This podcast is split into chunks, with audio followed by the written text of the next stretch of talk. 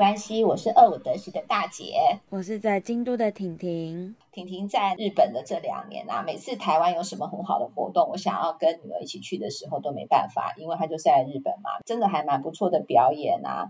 或者是说一些好吃的餐厅啊，或者是说好玩的事情啊，婷婷都不能跟我一起去，其实我还觉得蛮可惜的。但是呢，在十二月十一号跟十二号呢，在永和有一场 live podcast 的活动，它是 live podcast，可是它是用脸书直播来观看的。这个时候，婷婷就可以在日本也可以看这场直播，所以你一定要准时看哦，好，因为真的还蛮有趣的。很期待，嗯，那你就来介绍这个全台第一场为城市而生的 Live Podcast。好，永和区公所搭上台湾 Podcast 热潮，结合在地文化特色，将在十二月十一星期六、十二月十二星期天下午，邀请黄子佼、黄豪平以及 Podcast 节目《童话里都是骗人的》告白那一刻。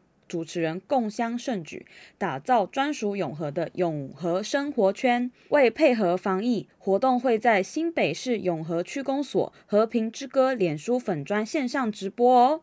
十二月十一活动第一天，会由 Podcast 节目《童话里都是骗人的》主持人邀请黄子佼一起聊聊永和的十大不思议，告诉你永和不为人知的大小事。十二月十二，则由金钟奖主持人内克。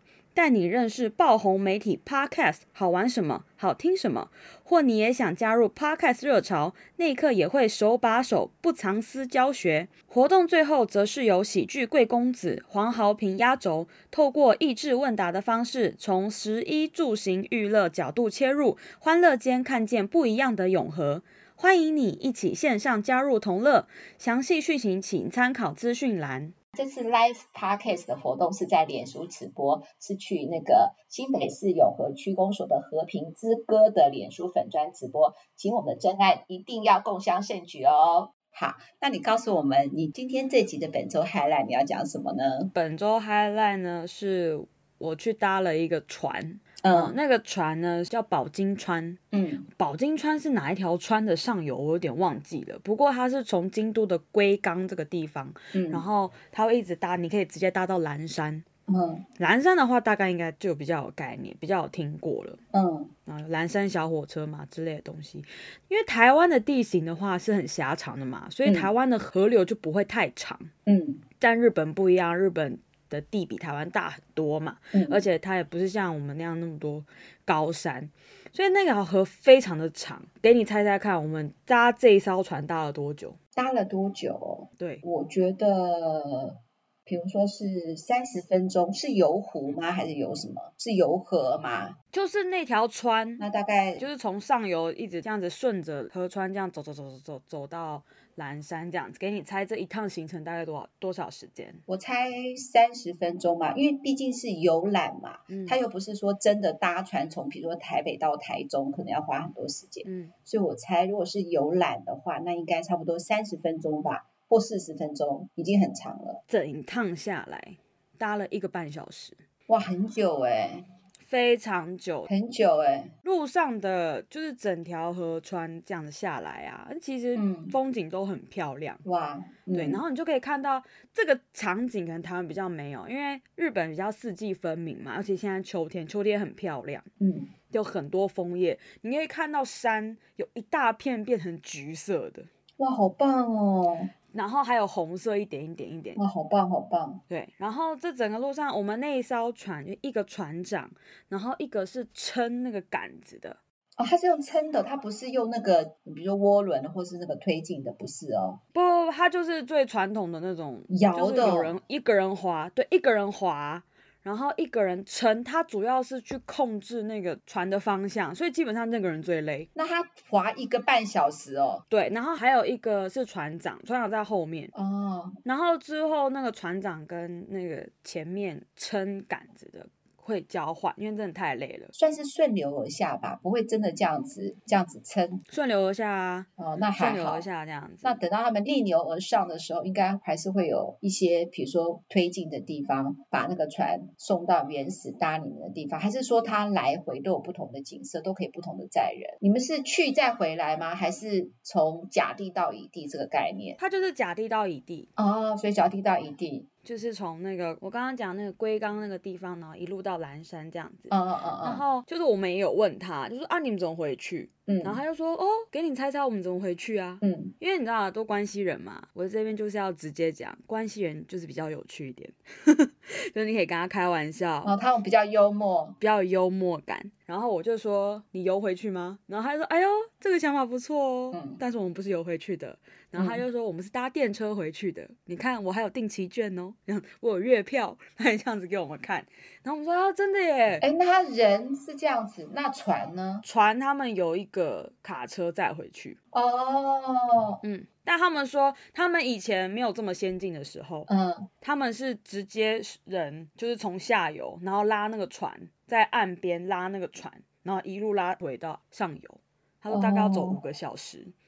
哦哦，好累哦。对，然后他说现在搭电车十分钟就到了。哦，所以他有时候会想说，哎，我到底是为了什么？这样子，我真的从上游下来一滑，我累的要死，一个半小时，坐回去只要十分钟。这样子，可是不一样，可以看到很多景色，好棒哦，蛮好玩的。中间他们都会跟你介绍说，哎，这个旁边你们看到这个鸭子叫什么名字？嗯，然后你们看到那个水鸟啊，然后。就是夏天会是怎么样的场景啊？那你们抬头往上看那条铁路，对不对？嗯。那条铁路上面有没有人？有。好，我们尽量跟他挥手，我们要看看起来很开心，嗯，好，要让他们愿意来，因为这是我们公司的业绩，大家一定要为我们假装一下。很有趣。哎，那那个整艘船大概多少人啊？整艘船大概二十几个人。哦，二十几个人。满人就直接开船，oh. 人一满就开，人一满就开，所以他没有就是比如说啊几点开一班，几点开一班这样子。哎，那都是日本人吗？你说游客吗？嗯，游客当然都日本人啊，对，因为没有开放，可惜了，都是日本人。对啊，还蛮有趣的是，基本上船长跟那个撑杆子的人、控制方向的人都要是老手，基本上都是要已经做了六七年。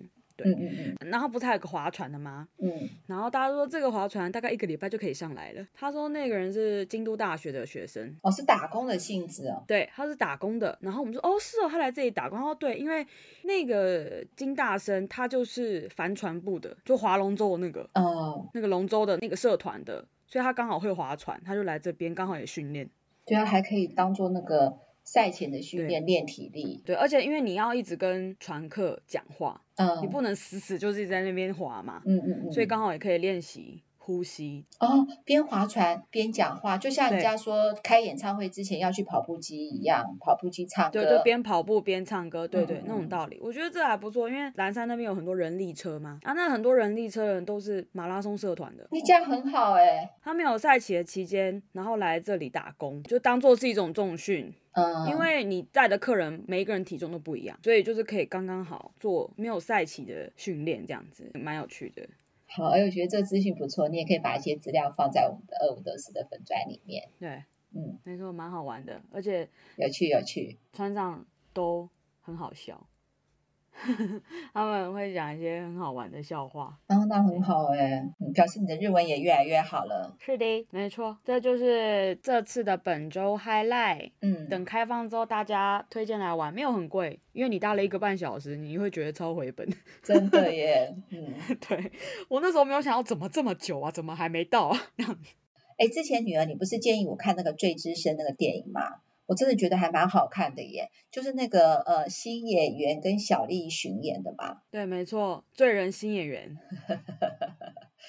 因为他娶了新垣结衣，没有错，没有错，可恶，娶了国民的老婆。那那个电影的话，我看了，嗯，我觉得还真的还蛮好看的，而且出乎我意料之外的好看，不错吧？对，跟大家推荐一下那个编剧啦，叫野木雅纪子，嗯，非常喜欢他写的剧。嗯、那个《交月薪娇妻》也是他写的。哦，《月薪娇妻》也是。然后还有法医女王也是他写的，然后还有嗯，在 KKTV 有叫做 MIU 四零四，新演员也有演，那部也是岩木雅纪子编剧写的，非常好看，我基本上很喜欢他编的剧，推荐给大家。我依稀呀、啊、有记得是说，在我们以前呢，也发生了就是跟那个罪之声一样的一个案件，然后那个时候呢，我不知道是从，其实他是从日本的真实案件。那个出来的，因为台湾呢，在二零零五年的时候也发生了一个，是我们的那个饮料被人家下毒，然后有人误喝。这个电影我最有印象的就是说呢，有一群坏人，然后他们勒索一个糖果工厂，在那个就是市面上通路，比如说像我们现在来说，以呃超商啊，或者是一些商店有贩卖这个糖果呢，它放了氰化物，如果消费者不小心买到的话呢，就会呃中毒嘛。那他为什么这些坏人要做这件事情呢？当初的起因并不是单单纯纯为了要勒索这个食品大厂，得到这个勒索费。最重要的是他对社会的不满，就让我觉得蛮奇怪。我就问了女儿了嘛，后来女儿你是不是就查了一下呢？嗯、呃，这个罪之声啊，它其实拍摄背景是在京都。当时在电影院看的时候，觉得说，哎，这不就是我家附近那个地方？哎，这不就是鸭川吗？这不就是京都大学吗？它里面有扯到一些日本当时候的学生运动。先来跟大家说一下好了，京都大学哦，其实是一间非常非常非常左派的一间学校。当然，最近可能是因为疫情的关系啊，啊，所以就是比较少这种冲突。但是呢，还是会发生蛮多次学生抗议学校的活动发生，而且每一次几乎现在也会吗？还是会对，而且待会会讲到，今天就有一件，就在我们录音的当下，十一月二十六号，今天中午又有一件事情。嗯，而且通常警察都会冲进学校，哎，警察不是只有警察人来哦，不是亮亮那个警笛就这样哦。是他们会带盾牌冲进来哦。哇，是为什么呢？是因为学生已经有暴力事件了吗？这个详细我们后面提。但是呢，因为通常学生都会爬到，嗯，京大有一个很著名的象征叫做石祭台，石祭就是钟的意思啊，时钟的意思。那所以就是一个塔上面，然后有一个时钟。通常你打京都大学那个建筑就会出来这样子。啊，因为你一直往上爬，警察就会怕你是不是要做暴力事件，所以他们就会直接冲进来。那以亚洲父母来说嘛，这个大概就是最叛逆的一群学生，好，应该会这样定义啊，不喜欢被规矩束缚啊，又特别爱反抗权威嘛。和东京大学培养出众多官僚不一样，京都大学可是培养出全日本最多诺贝尔得奖的大学哦，像是日本第一位得诺贝尔的汤川秀树。就是京大的校友，他是发明什么？他不是发明，他是发现啊，发现他发现电子啊，哦、然后预言的会有中子哦啊，所以金大生很多人都会说东大人就是死读书没灵魂这样子。那日本学运其实对日本的影响很大，而且更非常加深后来。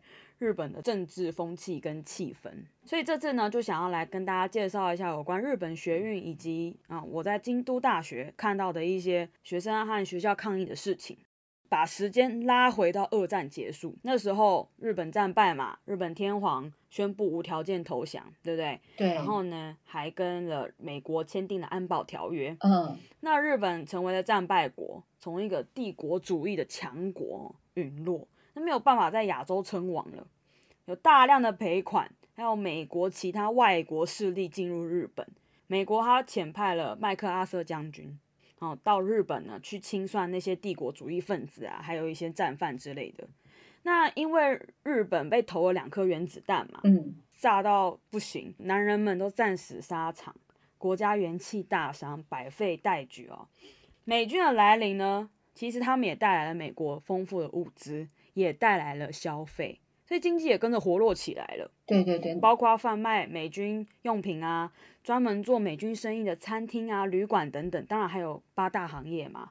嗯，这也都成为了好战后日本社会的很重要的文学题材。那这个也跟我们台湾有点像。没错，介绍完故事背景，那现在就要讲啦。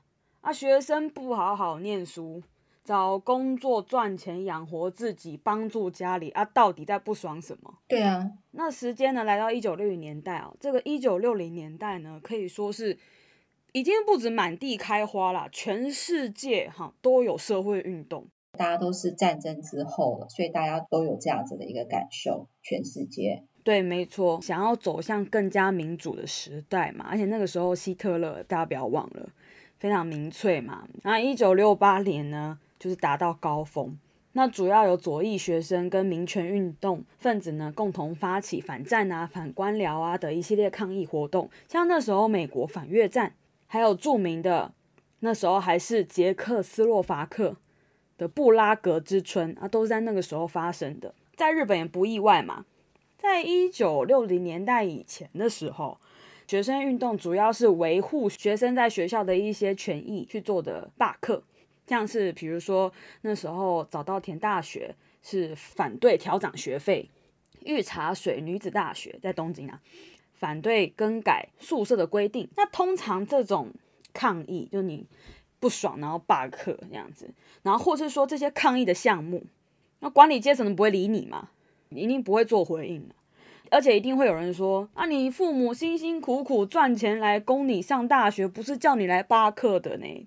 啊，所以这样基本上这种比较属于温和的这种抗议，基本上都没有成功，因为没有成功。然后那时候受到中国共产党的革命无罪，造反有理，那时候文革嘛的启发和影响，所以大家都觉得说没错。造反有理，那我们就要更激烈的抗议来表达我们的诉求啦。这样子，日本学生运动就此展开了。那先跟大家讲开端，一九六八年代，东京大学医学部啊，就医学系的学生，他们不满他们的制度被更改，就是他们原本是登记制的，但后来要变成研修制，就要去当实习医生呐。这样子，他们就觉得说啊，你这不就是变相变成你的廉价劳工吗？那因为他们很不满这个规定呢，所以就展开了无限期的罢课。那学校这时候立刻就采取强硬的手段，开除了十七个学生。哦，因为那开除就开除嘛，我敢做敢当，我罢课你开除，好，算了。但是呢，在开除的名单里面。有一位学生当时在九州根本没有来学校，就误开除他了。对，学生气疯，而且学校也没有要特别处理。那这一生气，当然就会更加剧学生跟校方之间的冲突。所以这时候呢，医学系的学生他们组成了一个叫做医学部全体斗争委员会，简称全斗委。嗯，我也不知道为什么叫全斗会，反正就是全斗委。好，那他们打算阻止呢，在安田讲堂举办的毕业典礼，为什么要选安田讲堂？因为安田讲堂就是一个东京大学的一个象征。我攻进去就是表示我就是反抗你这个权威，要不然你想想看，你去占领一个合作社。就很奇怪啊，你知道吗？就嗯，占领合作社，对，当然是要找那个指标，一定要找指标性的嘛。OK，他们就打算阻止了毕业典礼，嗯，就是你要听我讲话。那学校得知之后呢，就直接说好，那我们不举办毕业典礼了。医学部的学生，那他们的霸占方式不是人在里面而已哦，嗯、他们是把什么课桌椅啊什么的全部堵在门口，就是完全封死，就是你也不能进来。我也出不去这样子的那种概念哦。那个最资深里面有拍到，就是他们会戴个头盔，然后会拿那个木棍。嗯，所以头盔跟木棍就是他们的服装代表。然后还有绑那个毛巾，可能除了擦脸之外，然后也可以挡你的脸，就像现在之前香港反蒙面法一样概念啦。反正他们遮住脸嘛。嗯。但是呢，那时候的东大校长他做了一个我觉得非常不好的决定啦，他。决定要请警视厅的机动队来进入学校，强迫学生离开啊，就是警察进入校园的，而且那时候出动了一千两百位警察，好可怕哦！然后要去冲破那个他们在安田讲堂摆的一些路障，把学生拖走这样子。那你知道吗？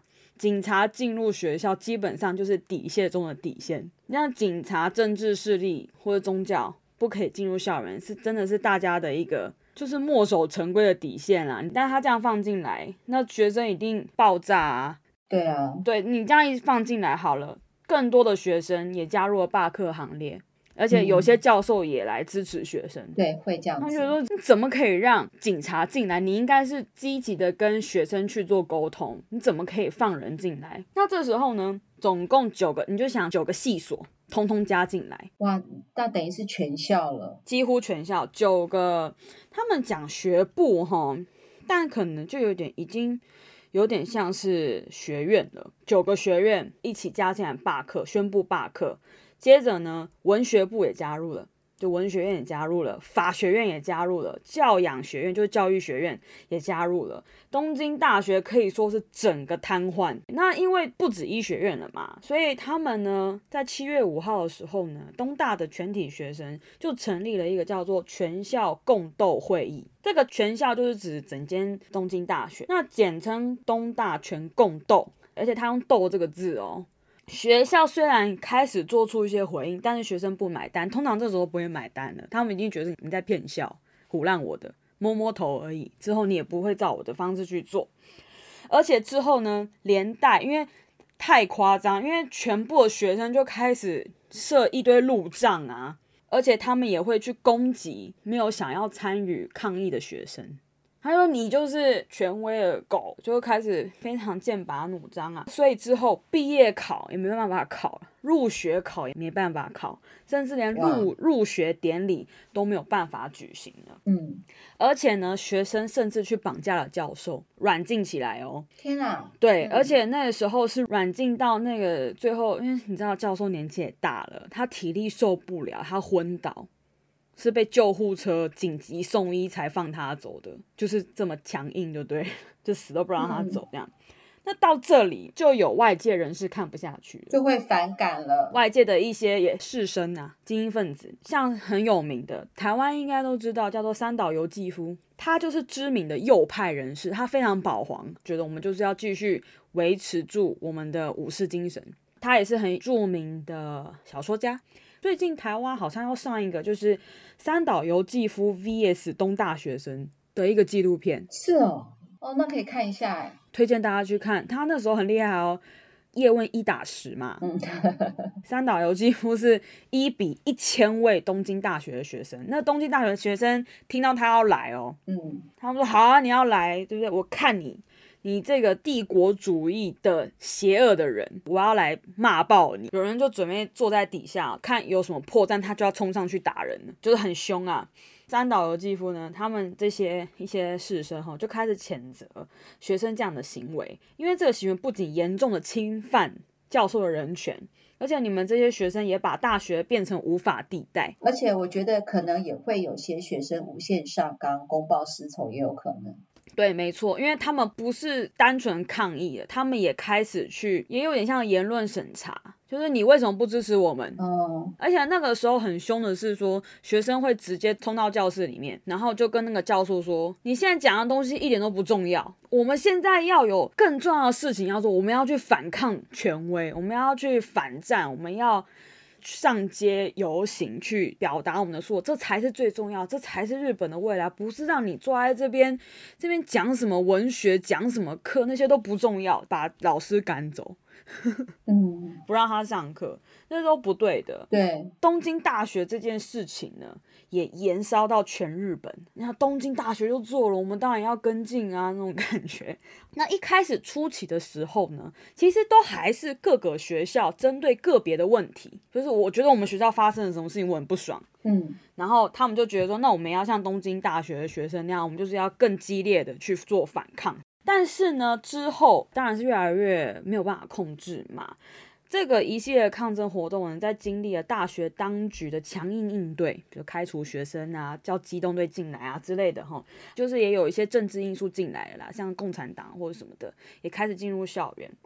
那就逐渐呢，这整个原本只是说学生要抗议自己的嗯权益受损，然后变成了对大学学生和对研究人员的重新定位。啊，以及大学理念，我们为什么要在这间大学念书？我们为什么要念到大学的这种，已经变成思想化了，变得没有像之前那么目的性了。那前面也有提到嘛，啊，日本签订安保条约之后呢，美军驻扎日本，虽然帮助日本恢复了国力，但是呢，反美的情绪也在酝酿，一定会的。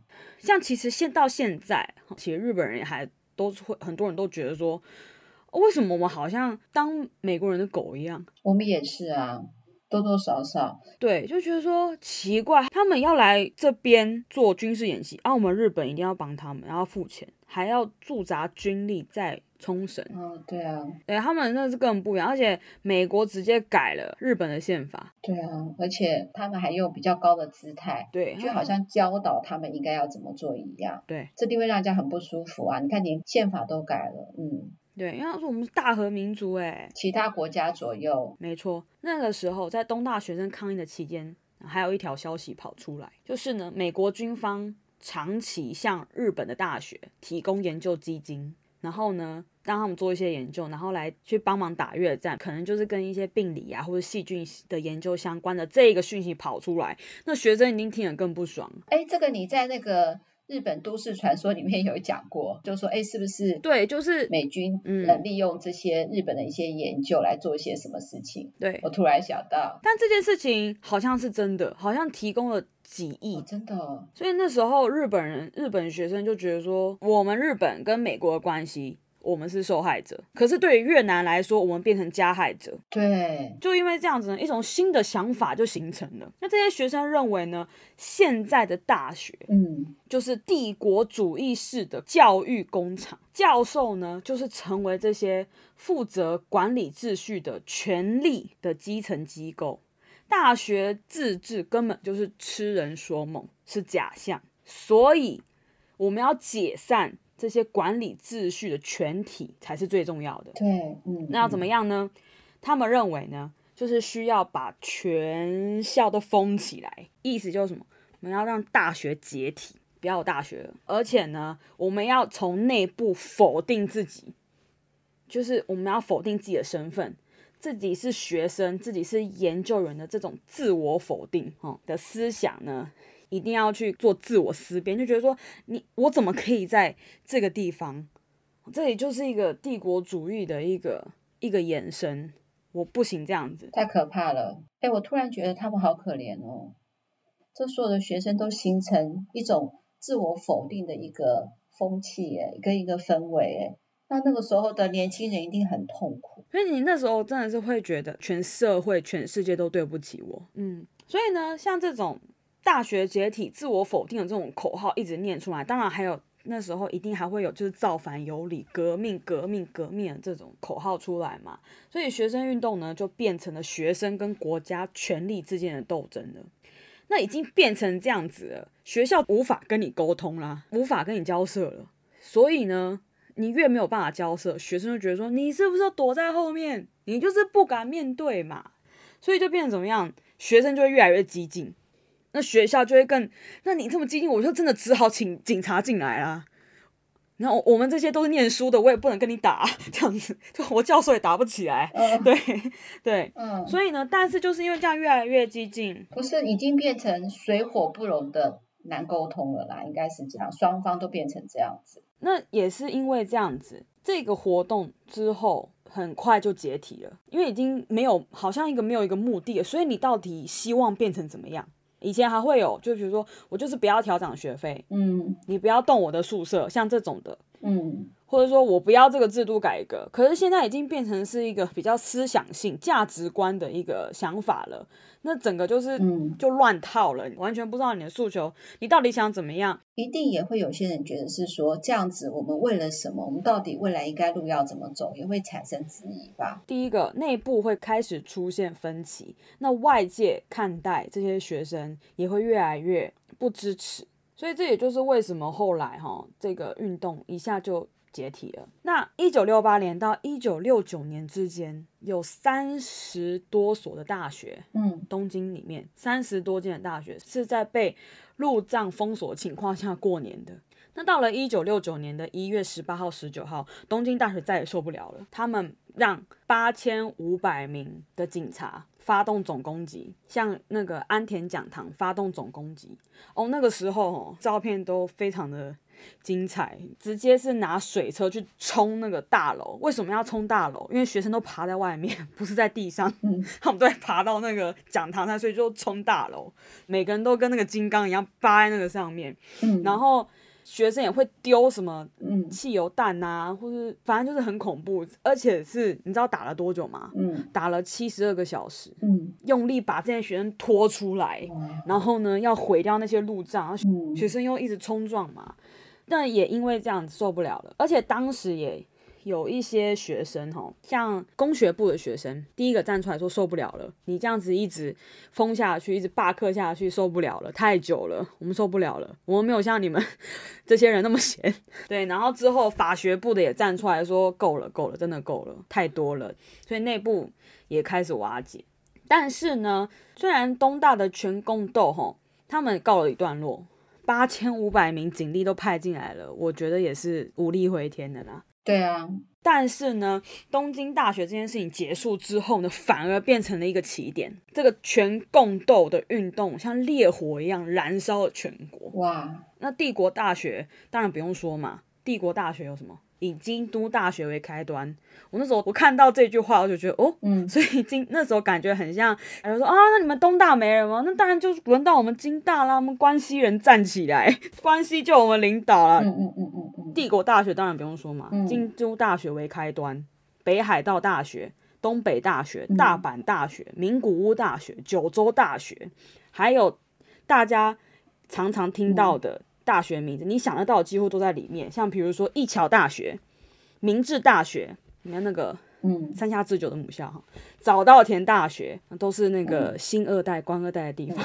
还有庆应大学也是官二代的地方，同志社大学、立命馆大学、关西大学等等，日本的主要国立私立大学约八成，总共一百六十五间学校都直接进入了这种。全共斗的斗争状态，而且都是全校路障封锁。哇，一开始就这么严重哦！就是东京大学没了之后，全部就是星火燎原，叭叭叭叭，全部都起来了。嗯嗯嗯嗯嗯。全共斗呢，其实就是各个大学内的主要的派别的联合体嘛。大家一定不可能都是绝对目标一致的，嗯、一定有派别。嗯，哦，当然都多为学生参与嘛。那就是因为这样子没有明确且一致的目标，嗯、导致后来就派系之间互相斗争。嗯嗯，嗯就是我们的敌人已经不是国家了，听了会很难过啦。而且呢，后续更有一些很恐怖的犯罪行为，像是劫机啊、绑架啊这种的，还有那个学生在山上里面就互相厮杀这种的，那就不好了。很恐怖。那这个激进的那个学生运动呢，就失去民间支持嘛。同时，警察的形象也变好了。对，因为大家需要能够主持正义的人，这个时候警察就变成这样的代表了。对，所以整个就反过来了。嗯。那在另一方面呢，国会也通过了一个叫做《大学运营临时措置法》。嗯嗯嗯嗯，意思就是说呢，规定在最坏的情况之下，可以透过文部省，就很像内政部底下的一个东西吧，教育部哈，可以直接下命令，直接停止整个大学的运作。哦，就勒令停业的感觉啦。嗯嗯嗯。哦，那这个时候呢，就会让觉得要大学自治的人，对吧？他还是希望大学自治。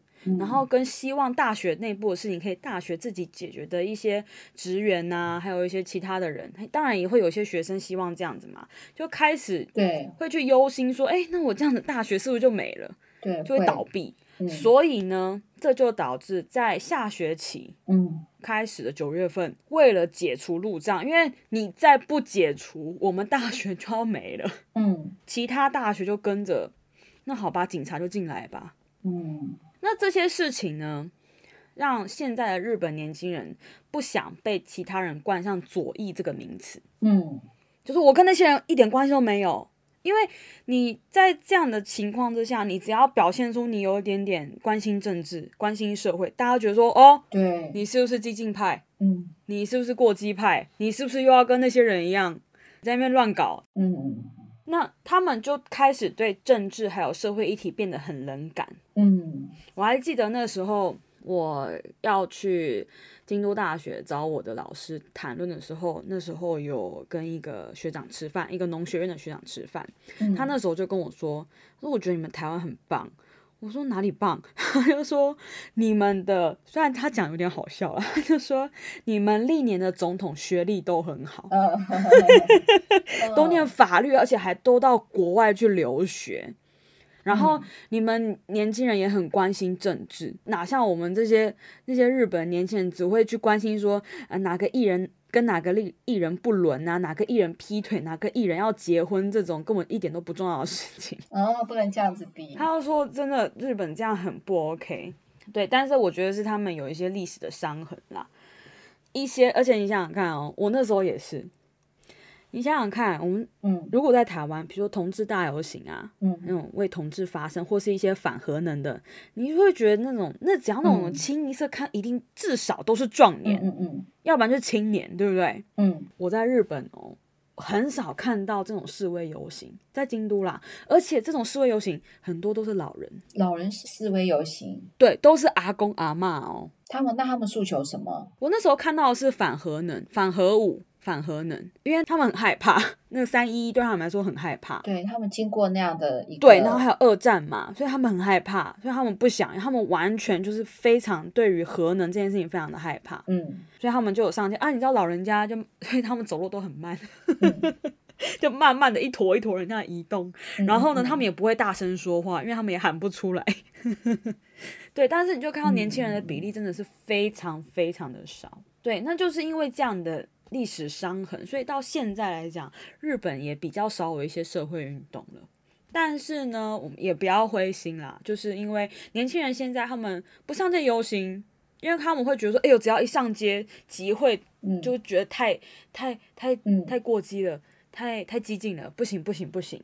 那他们那现在有什么？现在很好啊，现在有网络啊，他们会在网络上发表自己的想法。那在近年一次的选举中啊，啊，就是今年啦。刚选完没多久，嗯，那我也在呃日本用推特嘛，我也在推特上看到很多人会说，哎，呼吁要大家要出门投票啊，那也会像我们台湾之前一样，哎，投完的时候大家会在网络上说，哎，我已经投完票了，嗯，对，所以也有是不一样啦，所以哈，就是看完这件事情，我就觉得说，其实如果你不早早不及时去做一些双向沟通。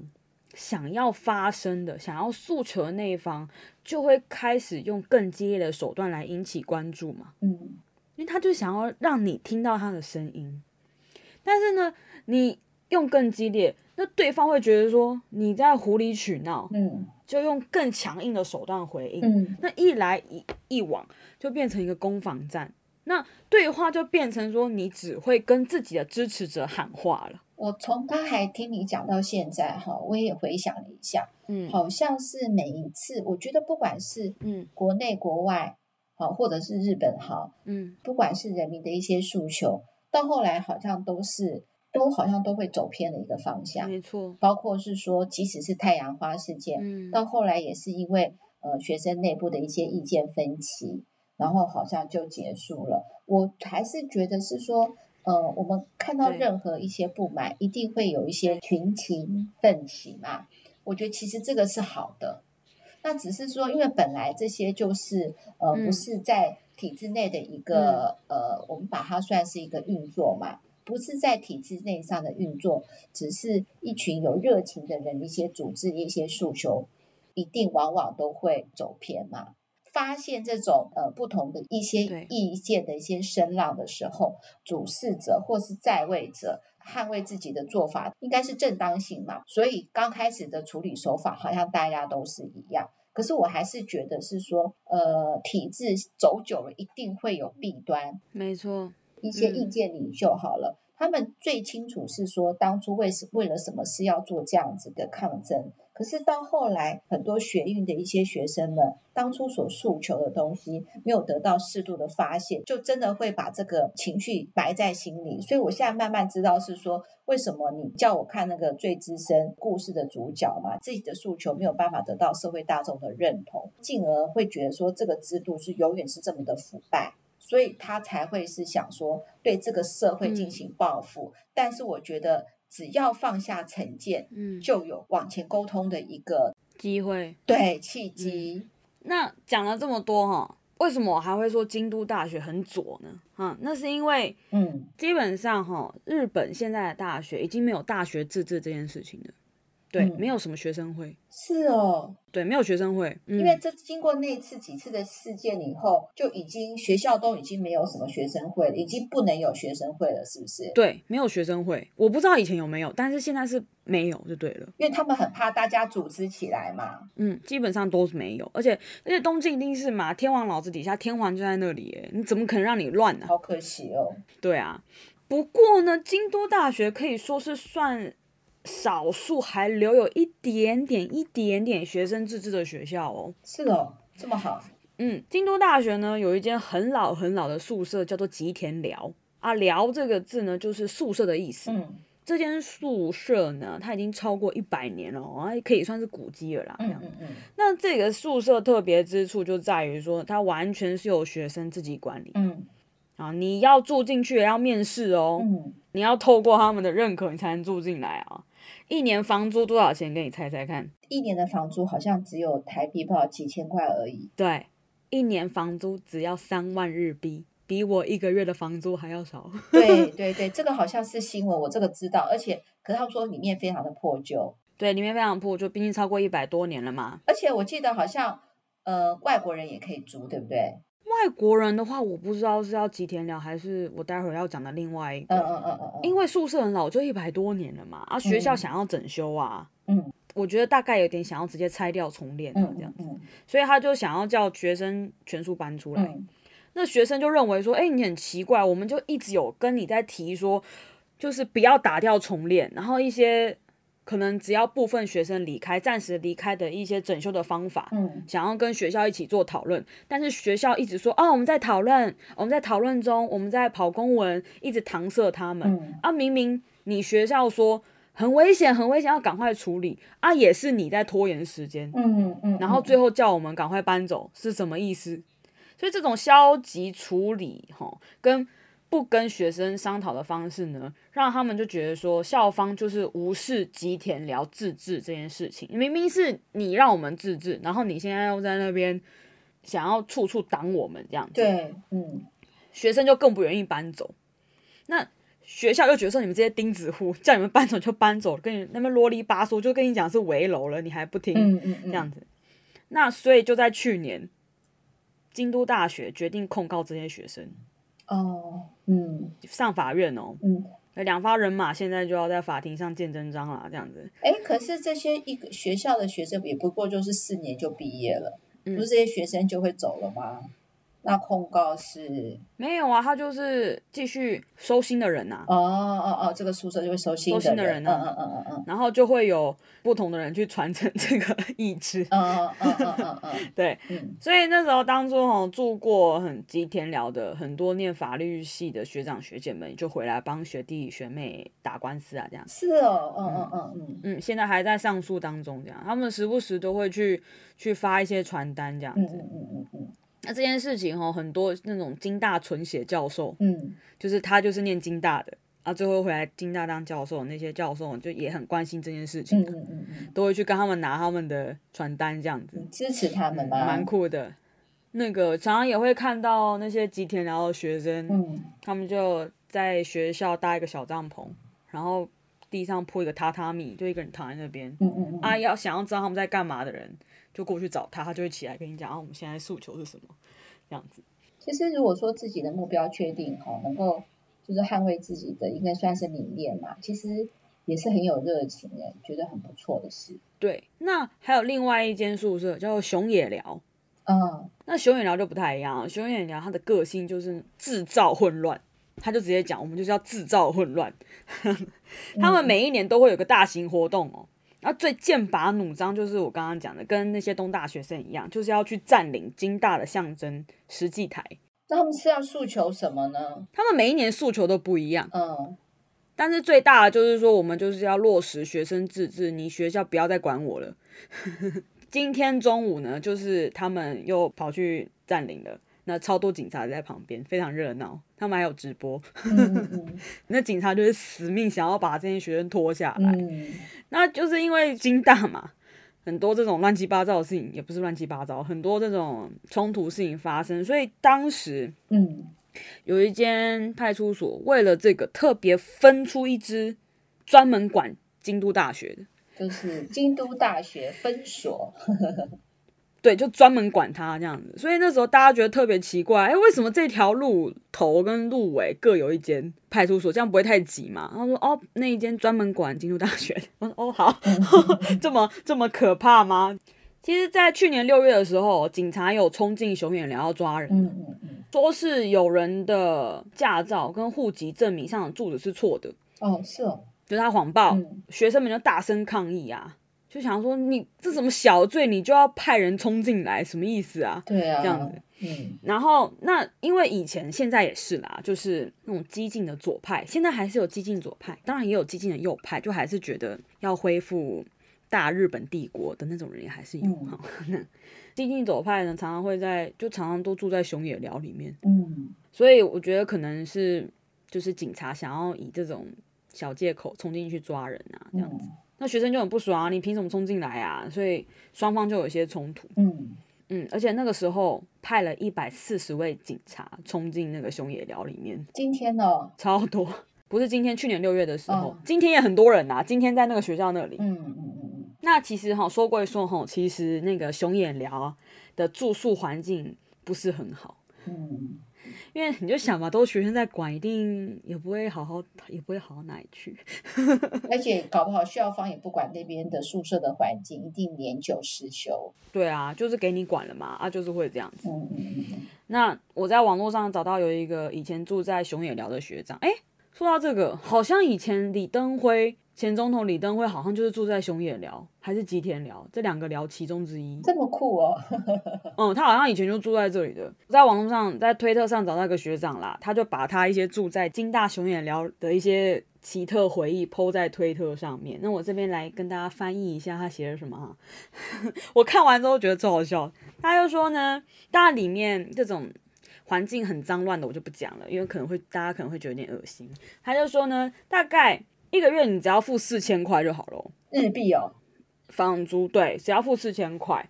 然后如果你没有缴房租的话，你的名字会在玄关的地方被张贴出来。嗯，才四千块那就缴了啦。对，然后呢，最高纪录是有人七十个月都没有缴房租，真的，太多。然后，然后他说他那时候他住的地方总共二十平，四个人住，然后没有交。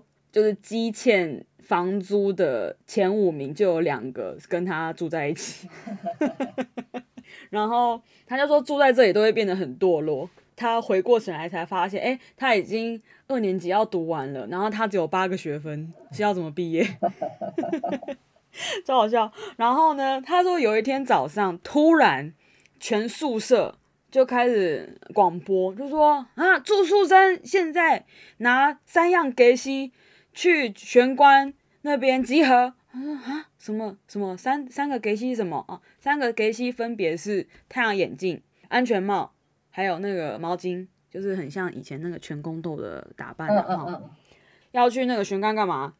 要去跟那个警察冲突，因为警察冲进来了，这样子，然后然后我们要跟他冲起冲突了。然后他说啊啊，你知道很像当兵，你知道吗？突然啊。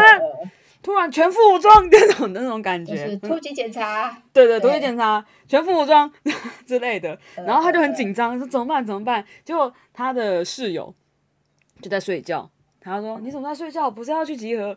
他要跟他讲说啊，这是那个啦，这是例行春天那些那些机动队那些警察的训练啊，不要管他，他们就只是来训练新人用的，不要管他们。他说不要管他。继续睡觉 这样子，对。然后呢，他说还有有一次，他有一天喝得很醉，然后回家之后呢，他就直接在那个交易厅那边的沙发上直接睡觉。嗯。然后睡睡睡睡，快要醒过来的时候，他发现他周围围了那个激进左派的人，然后在在讨论事情，就把他围住在讨论事情。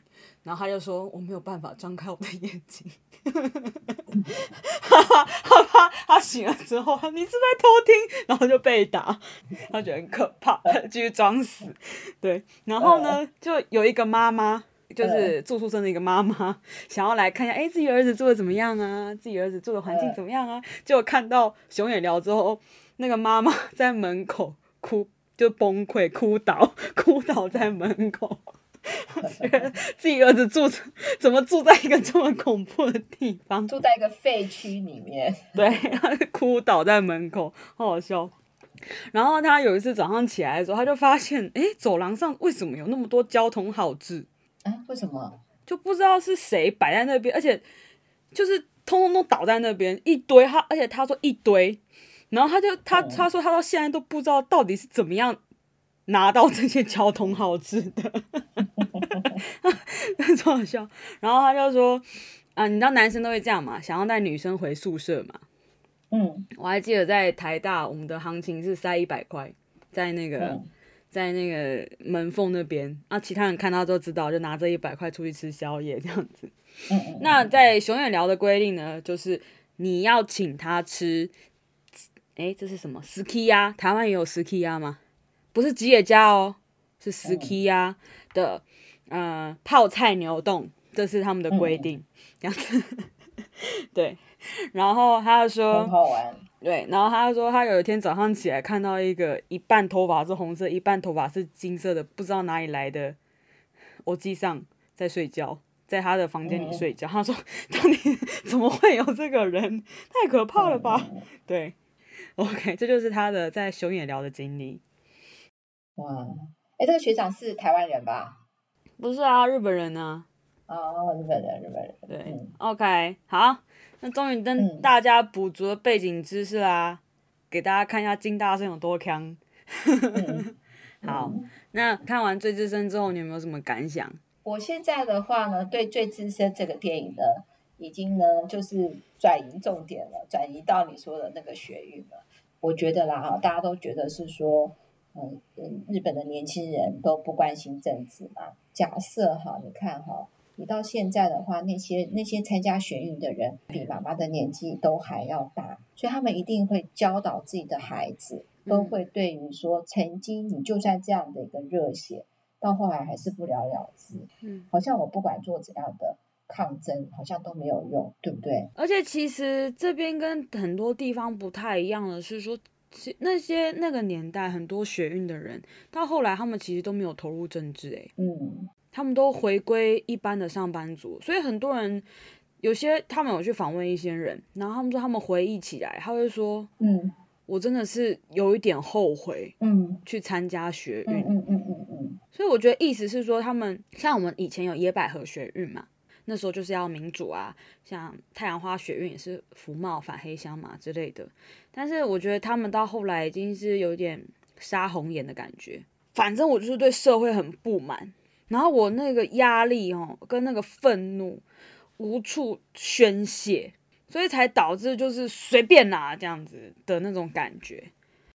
其实我觉得人是比较的耶，当然我们比一些更自由民主的地方，我觉得我们台湾还有很多不足的地方嘛，有这些抗争嘛，呃，社会运动好了，然后才会有出现很多在野党嘛。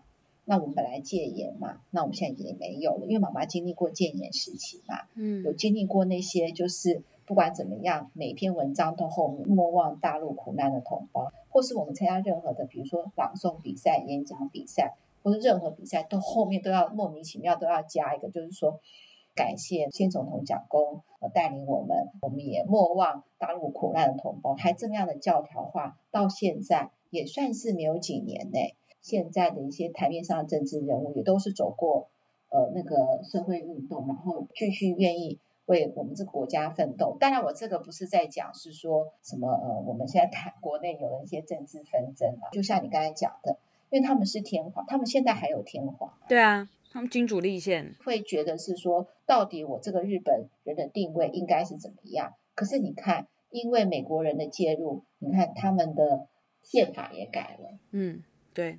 所以说，那些当初参加一些社会运动的人，到后来是彻底的失望。本来要跟你做这集节目，我也搜寻了一些资料嘛，嗯，也看到的一些台湾也有模仿，就是最资深的那个犯罪手法。嗯、但我现在有一点不想再讲说台湾当时模仿那个时候发生了什么事，我只看到一个相关的一个新闻，我想要跟你讲，就是、嗯、你知道那个丹麦女孩嘛？那个电影就是演怪兽。与他们那个产地那个的那个男主角嘛，嗯，然后人家就问他是说演丹麦女孩的那个感受嘛。嗯，嗯，他说他当初在争取这个角色的时候，他觉得说一个真正的演员应该任何角色都可以诠释。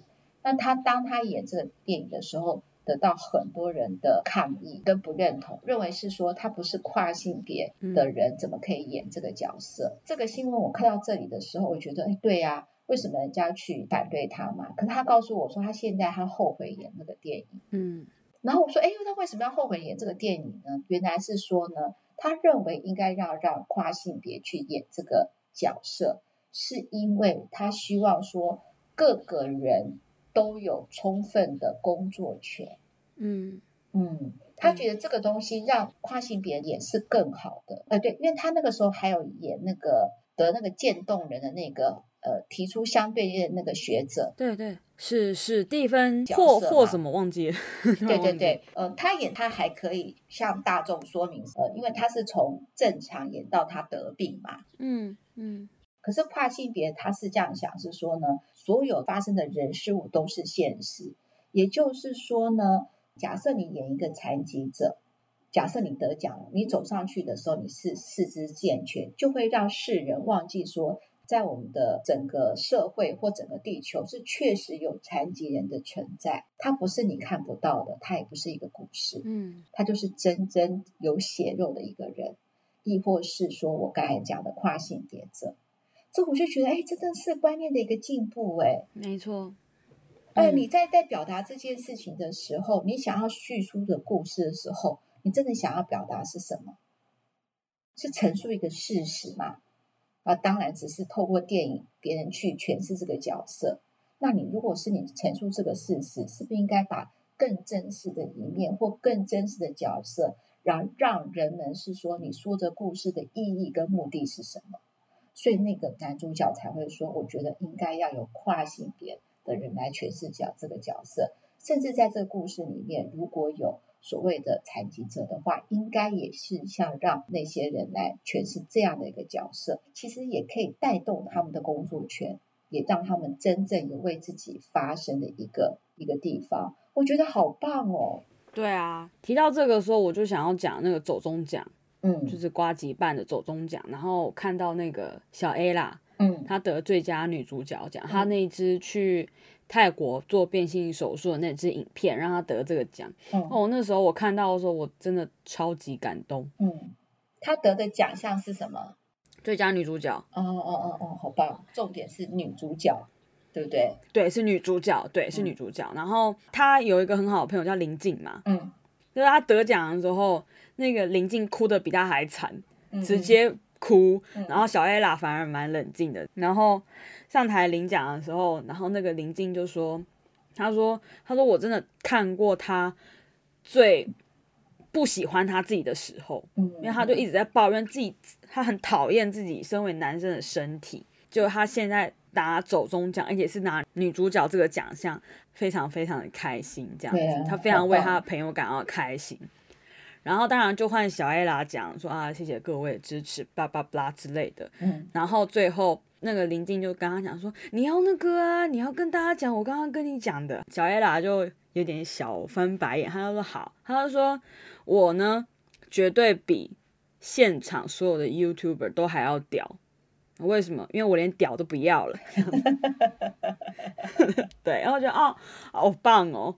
真的很棒人，真的。而且我真的觉得小艾拉变得非常非常自信。我看她每天都在 po 她上街的影片，她就是变得很喜欢她的身体，我就觉得很棒，很替她开心。那我们回到我们这集的主题，就是说呢，你可能有很多不认同的，可是呢，你要用什么方法让你自己往前走，重新能够认同自己？其实方法有很多嘛，对不对？嗯，对。我们最后就还是说，不管用什么方法。就是不要伤害自己，也不要伤害别人。因为最资深呢，鼓励大家还是可以去看一下，因为他在寻求呃，就是社会的认同，会对这个社会不满的时候，其实伤害到了很多人。嗯，这个也就是我们这个电影应该还可以推荐大家看的。那就很多方面可以去做讨论呐。对对对，在这里不把剧情说死，就是不想要去限制大家的。自我思辨能力。那那个婷婷，你要不要最后还是要呼吁一下？因为我还是希望得到很多听众的来信。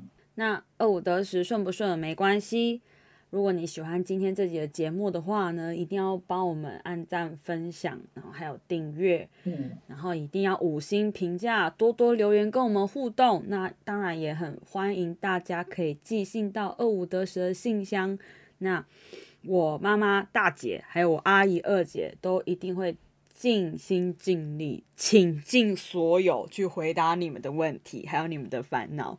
对，还有如果你们想听那个婷婷讲日本的什么事情，也都可以跟我们讲。没错。那其实我跟婷婷还欠大家很多，就是我们还说要谈更多的动漫，那我们现在还没有谈。对，因为其实看动漫需要时间的。对，因为大姐我呢还没有时间去看很多动漫，所以没办法跟大家分享。请婷婷呢再多分享一些在日本看到的一些人事物，包括我们今天分享是说，哎，日本的学运到底是怎么样，它的背景是怎么样。嗯然后也当然也推荐大家看一个好电影啦。然后呢，大家想要婷婷讲什么，也可以呢写信告诉我们，或者是私讯我们都可以哦。嗯，没错。好，那我们在各大平台上面都有我们的节目哦，不管是 Apple Podcast、Spotify、KKBox、Mixer Box、Google Podcast 都可以听到我们的节目哦，请大家。多多按赞，五星评价，再次强调。而且呢，还要叫你的朋友一起听，